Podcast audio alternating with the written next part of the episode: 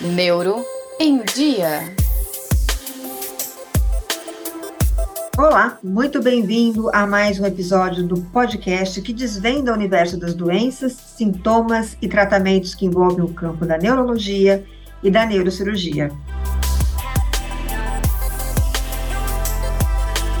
Eu sou a Erika Baruco e tenho ao meu lado o nosso mestre, não apenas no assunto que discorremos aqui, mas também na formação profissional, o neurocirurgião funcional, Dr. Cláudio Fernandes Corrêa. Bem-vindo, Dr. Cláudio. Como vai? Tudo bom? Tudo ótimo.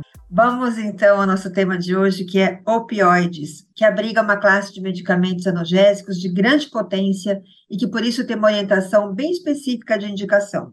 Apesar de serem medicamentos controlados e de acesso mais burocrático, vemos um crescente uso indiscriminado da droga, que vem gerando consequências negativas importantes e não apenas para quem faz o uso inadequado. Vamos entender um pouquinho mais sobre isso com o Dr. Cláudio. Então, em primeiro lugar, doutor, acho importante você explicar aqui para os nossos ouvintes do que são compostos os medicamentos opioides opioides ou opiáceos. Essas duas expressões querem dizer assim um grupo de medicamentos que são utilizados no tratamento da dor especialmente na dor aguda e na dor oncológica. Esse grupo de medicamentos deriva de uma substância extraída da papoula, que é uma planta, que é o ópio. Então, daí surgiram vários medicamentos, alguns são diretamente originários dessa substância da papoula e outras são derivados de produtos que foram elaborados pela indústria farmacêutica. Você colocou sobre pacientes oncológicos e agudos, de dores agudas. Vamos contextualizar também um pouquinho melhor esse cenário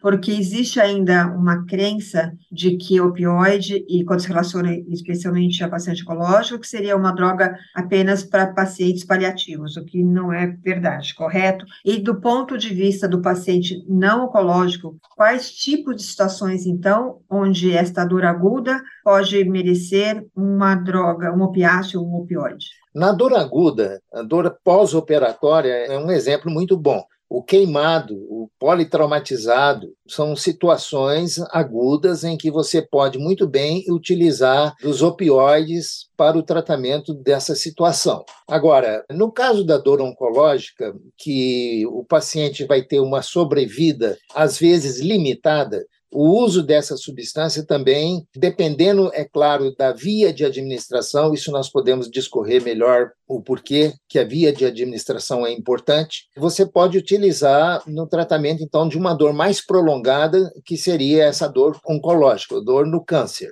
São esses os grupos principais de uso dessa substância, que nos Estados Unidos também é chamado de narcótico, porque leva a uma sonolência, que é um dos efeitos. Eu entendo que por essa classificação aí de casos de indicações que o doutor colocou, fica bem claro que então o uso dos opioides, eles são pontuais, ou seja, eles têm um período de indicação. Então eles não poderiam ser indicados para pacientes crônicos, por exemplo, para pessoas que têm uma dor crônica crônica, ainda que seja muito importante, como uma neuralgia do trigêmeo, como, por exemplo, uma dor lombar muito forte, muito importante. Tem muitas doenças crônicas, dores neuropáticas, por exemplo, não é indicado o opioide? Não, existe um opioide, apenas um deles, que é a metadona, que é um derivado sintético, que pode ser utilizado no tratamento da dor neuropática, que é um paciente que então apresenta uma dor crônica. Esse paciente, por exemplo, uma neuropatia pós-herpética, de fortíssima intensidade, que você já está usando anticonvulsivante, antidepressivo, e o paciente ainda tem aí uma intensidade muito importante de dor, você pode utilizar a metadona. Outros opioides não devem ser utilizados na dor crônica porque eles vão gerar com muita frequência um quadro de dependência. Agora, o que eu tenho observado de forma importante, já fiz algumas apresentações contra essa situação, é o fato de que se por um lado, algum tempo atrás, no Brasil, essas drogas eram muito pouco utilizadas e o Brasil era inclusive criticado por esse fato, pela Organização Mundial de Saúde, que utilizava pouco opiáceo no tratamento da dor, especialmente aí no caso da dor oncológica, o que eu tenho observado é que nos hospitais, com muita facilidade, o plantonista costuma prescrever para um doente que está lá à noite reclamando de dor, prescrever um opioide. E às vezes é administrado de forma pela endovenosa, intramuscular ou intradérmico, e isso gera, se for repetidas vezes isso acontecendo, gera em poucos dias uma dependência por parte dessa medicação. E isso é um erro muito importante, porque você vai gerar no paciente um outro tipo de problema. Essa era uma questão importante que até eu ia colocar um pouquinho sobre esse cenário, né? Já tive oportunidade de conversar com você, doutor, em diversas situações, onde justamente no passado, isso até mais de 10 anos, você colocava realmente essa burocracia, existe todo um protocolo para você prescrever o opioide para um paciente oncológico que necessita de mais dessa medicação.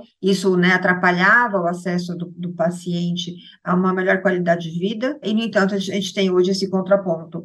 Existe muita divulgação médica, né, está crescendo a divulgação médica e que está sendo replicada pela mídia de massa, pela imprensa, a respeito realmente do uso indiscriminado dos opioides. Primeiro, então, de um lado, eu gostaria que o senhor explicasse quais são os processos né, os protocolos para que você consiga hoje prescrever e um paciente ter acesso a um medicamento como esse fora de uma unidade hospitalar. Você comentou agora de um médico em um pronto atendimento, que ali ele está, claro, em posse da receita, etc., do processo, e eles conseguem, então, viabilizar esse medicamento dentro da própria instituição.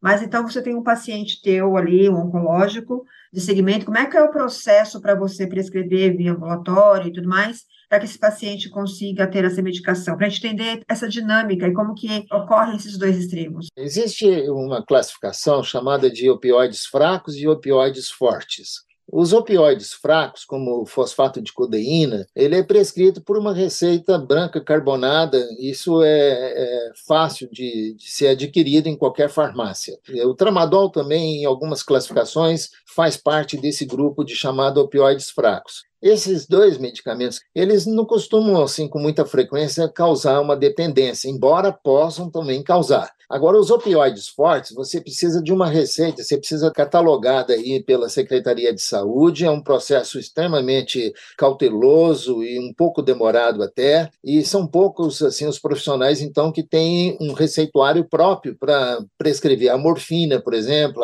prescrever a metadona, é outro medicamento opioide forte, esses aí, então, são de prescrição extremamente rigorosa, bem controlada. Agora, você sabe que no mercado existe aí pessoas, isso é interessante, que têm facilidade de conseguir essas medicações para um uso que não é do ponto de vista médico, né? não é indicação médica propriamente dita. Aí que a gente entra na questão que eu coloquei no início aqui da nossa conversa, que é o fato deste uso indiscriminado que parte desde né, de uma prescrição talvez não tão direcionada dentro do próprio serviço, como realmente um mercado clandestino com fins não médicos, e que acaba tornando este acesso indiscriminado e crescente e que acaba criando mais barreiras ainda para aqueles que precisam, não? Por exemplo, nos Estados Unidos, onde existe uma informação mais precisa, estatisticamente falando, é bastante alto e crescente é, essa alta de mortes provocadas pelo uso chamado recreativo de opioides de forte intensidade, como a oxicodona e a metadona.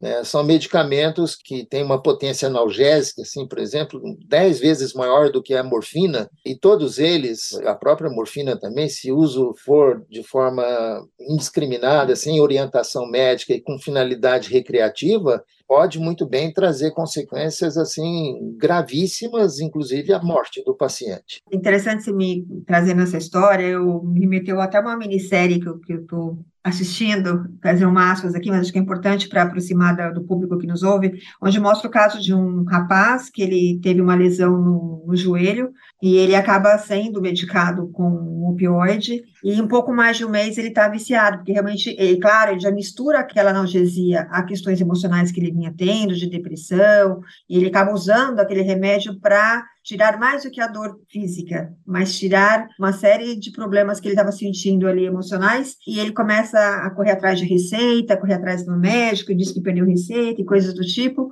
até que a médica percebe e ela não prescreve para ele mais a medicação, e ele começa a ficar descontrolado, ele começa, enfim, a arrumar recursos para ter acesso a esse opioide, e em pouquíssimo tempo você vê que ele fica completamente dependente daquilo, se depauperando, vai ficando realmente fisicamente bastante abatido num, num período de tempo muito curto. Isso fica bem claro. E acho que talvez aí, então, doutor, a gente tivesse, acho que o caminho que nós podemos ter aí para conter um pouco essa situação seria pela educação, seria educação tanto profissional, né, no sentido da prescrição que parte de dentro dos serviços médicos, como o doutor pontou, e também para a população entender a importância e os perigos dessa medicação, que não é inocente? Exatamente, isso é muito importante. Inclusive na Europa, existem um, algumas estruturas hospitalares que mantêm um contrato com o paciente no sentido de precaver dessa situação. Esse controle ele precisa ser muito rígido e, claro,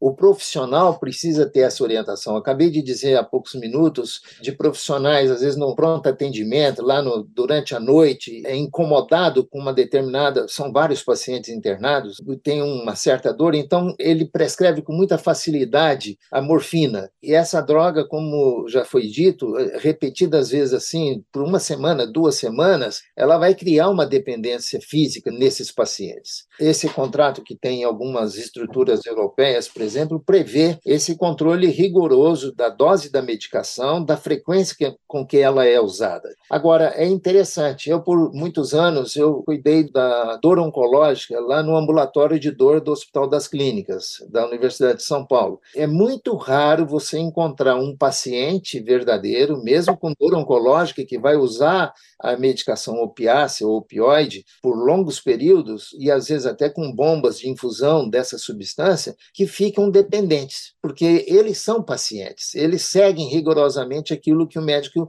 orienta. Não é o uso recreativo, porque o uso recreativo você está procurando algumas sensações que teoricamente pode ser interessantes, evidentemente que eu não posso fazer julgamento disso, que eu não tenho a menor noção, mas existe um grupo muito grande de pessoas que procuram dessa forma. E aí é que existe o chamado uso indiscriminado e as consequências advindas desse uso indiscriminado. E isso acaba gerando, inclusive, um preconceito contra a medicação, um receio, um medo até de pessoas que necessitam e não usam também com medo de viciar, porque fala-se tanto que a medicação pode viciar, e, na verdade, quando bem usada e usada adequadamente, né, aderindo a uma prescrição médica correta, isso não deve acontecer, como você colocou aí dentro da sua experiência, não é isso, doutor? Aí tem dois fatores interessantes, né? Muitas pessoas, pacientes mesmo, verdadeiros, portadores de doença oncológica e que têm indicação, tem dois viés interessantes sobre os preconceitos relacionados aos narcóticos, aos opioides. Um é esse da dependência, e o outro é quando eles imaginam erradamente e falam assim: Nossa, doutor, eu estou tão mal assim que eu já estou no fim da vida, porque o senhor está prescrevendo morfina para mim. Eu já vi falar que isso aí só na hora que a gente está. Quer dizer, não é verdade isso, não tem sentido, mas é assim que esse preconceito existe também e aqui no nosso país. Eu garanto que isso é muito frequente. Agora vamos falar um pouquinho dos benefícios da medicação, tirando um pouquinho de lado a questão do vício, de como ela de fato age. A gente sabe, por exemplo, que antidepressivo e anticonvulsivante, quando a gente fala de pacientes crônicos, essa medicação age ali no sistema supressor da dor. Como é que age o opioide nesse processo analgésico desse perfil de paciente? Esse é um lado, que é o lado positivo da ação contra a dor, e também queria saber um pouquinho sobre os efeitos adversos para além do vício para aqueles que, que fazem o mau uso da medicação. Existe já, é bastante conhecido, os receptores opioides no sistema nervoso central e mais tarde foram descobertos também em outras áreas, como articulações, esses receptores presentes. Tem vários nomes, o Mi é um deles, na letra grega, Mi, são vários, então, receptores tanto é que uma das formas de administração mais eficaz que tem dessa substância é jogar diretamente no líquor, onde está em contato com o sistema nervoso central, o opiáceo. E ele vai, então, diretamente lá no receptor, não precisa ser metabolizado e chegar depois, posteriormente, numa fração menor,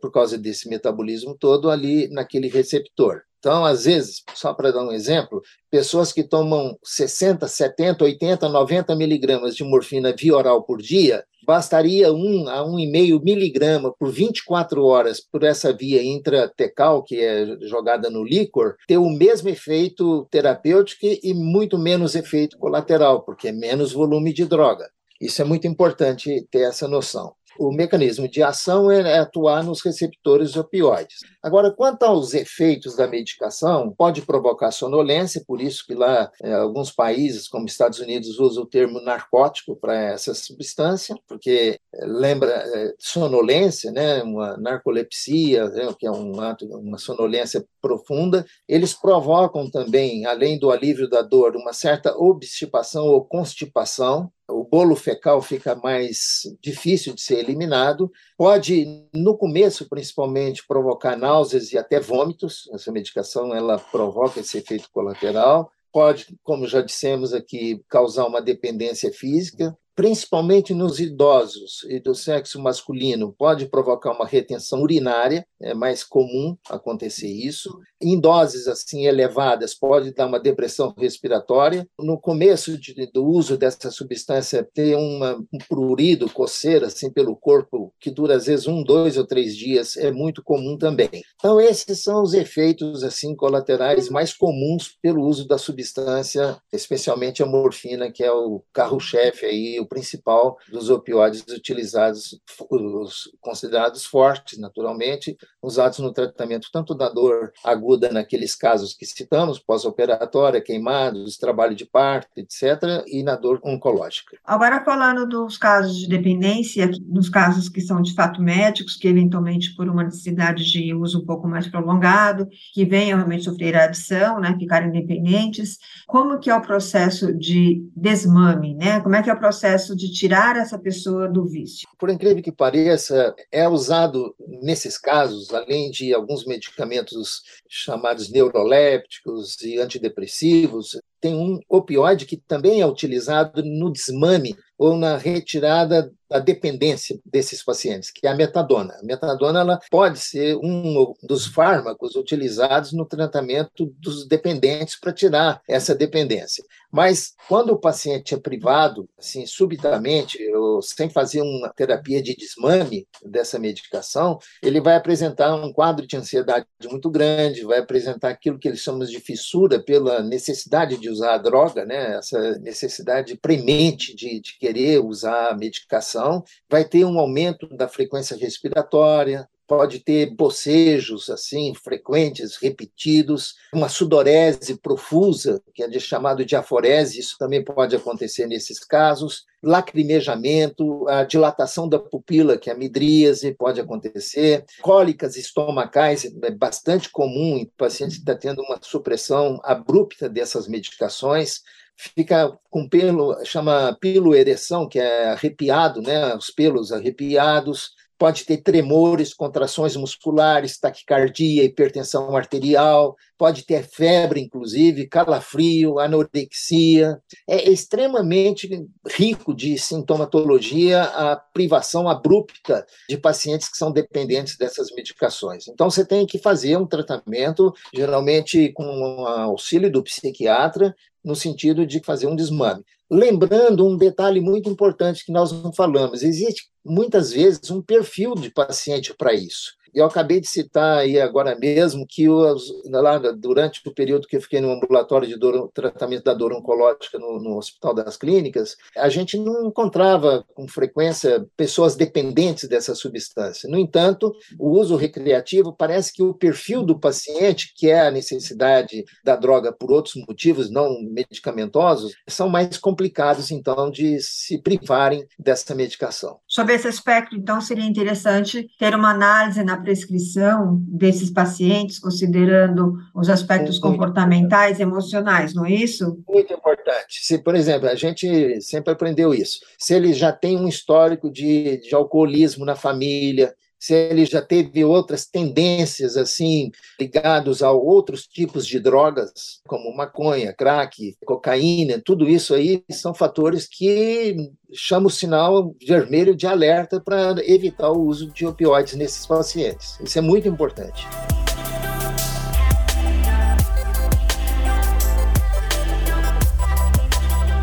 Então, para concluir aqui, eu peço para que o doutor deixe uma mensagem para quem necessita fazer uso desses opioides, não pacientes, um perfil que a gente bem colocou, para que a gente possa trazer segurança nessa indicação, ou seja, para que ele possa ir para uma adesão, né, quando necessário, com confiança, com responsabilidade e também com tranquilidade, no sentido de que vai ser atendido numa dor, literalmente falando, e que ele vai ter um respaldo na sequência desse tratamento, tanto para que ele tenha um suporte, no caso aí, acho que dentro dos, dos diversos efeitos aí que o doutor colocou, que essa droga também pode vir a gerar, então você tem todo uma, um preparo, medicação para atender também esse paciente, para dar conforto para ele em cima dos sintomas adversos, que essa medicação traz, como também se eventualmente vir a ter alguma questão de adição com a medicação. Não é isso? Eu queria que o senhor deixasse uma mensagem de tranquilização para esses pacientes. Então, eu vou dividir esse momento em duas etapas. A primeira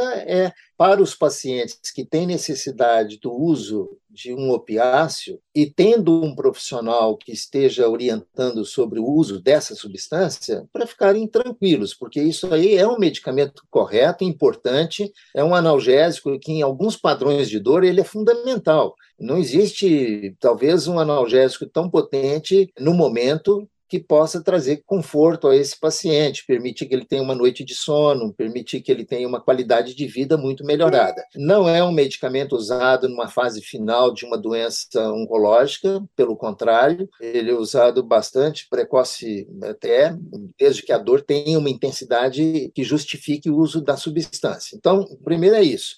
Não precisa criar assim uma aversão pela medicação, um medo de ficar dependente dela, que sendo um uso racional, bem orientado pelo profissional, tudo isso vai fluir de uma maneira natural e por tempo às vezes limitado. E por outro lado, o uso recreativo da substância é absolutamente um erro grave, porque a pessoa ela vai criar uma dependência e vai piorar expressivamente a qualidade de vida dela no sentido social, no sentido de absenteísmo, faltando às vezes em condições de trabalho, e não precisa falar tantas coisas, porque com muita frequência a gente observa isso na televisão, em filmes, em séries, mostrando esses, essas pessoas que se tornaram dependentes, perderam família, perderam trabalho e, e perderam qualidade de vida em todos os aspectos. É óbvio que essa substância não deve ser ser utilizado de forma recreativa. Nunca, jamais. Ótimo, doutor. Acho que foi bem elucidativo aqui o nosso podcast, a nossa conversa de hoje. Acho que é um tema que é muito comum e envolve todos nós em algum momento da vida, ou direto ou indiretamente, com o agente da medicação, ou, ou um parente, ou um amigo. E acho que é um assunto que está bastante na mídia, até em função daquilo que a gente já colocou, da, desse aumento desse uso indiscriminado por todas as vias, por todas as frentes. Então, acredito que tem, nós tenhamos aqui cumprido um papel importante de educar as pessoas é, a respeito dessa classe medicamentosa e que para que as pessoas façam uso dela então com mais segurança. Agradeço a sua disponibilidade mais uma vez de trazer o seu conhecimento a respeito desse tema. É um prazer. Quando precisar, estou à disposição. Então, eu me despeço também dos nossos ouvintes, deixando aqui os nossos canais abertos para quem, porventura, tenha ficado com alguma dúvida a respeito do assunto aqui abordado. Nos escreva nas interações dos canais aqui por onde você estiver ouvindo este áudio, tá bom? E não esqueça, se você gostou, se esse, se esse conteúdo fez sentido para você, compartilhe com mais alguém, né? Vamos ajudar a levar o Neuroindia aí para mais pessoas, porque informação de qualidade correta também faz parte do bom tratamento. Tchau! e até o próximo episódio. Neuro em Dia.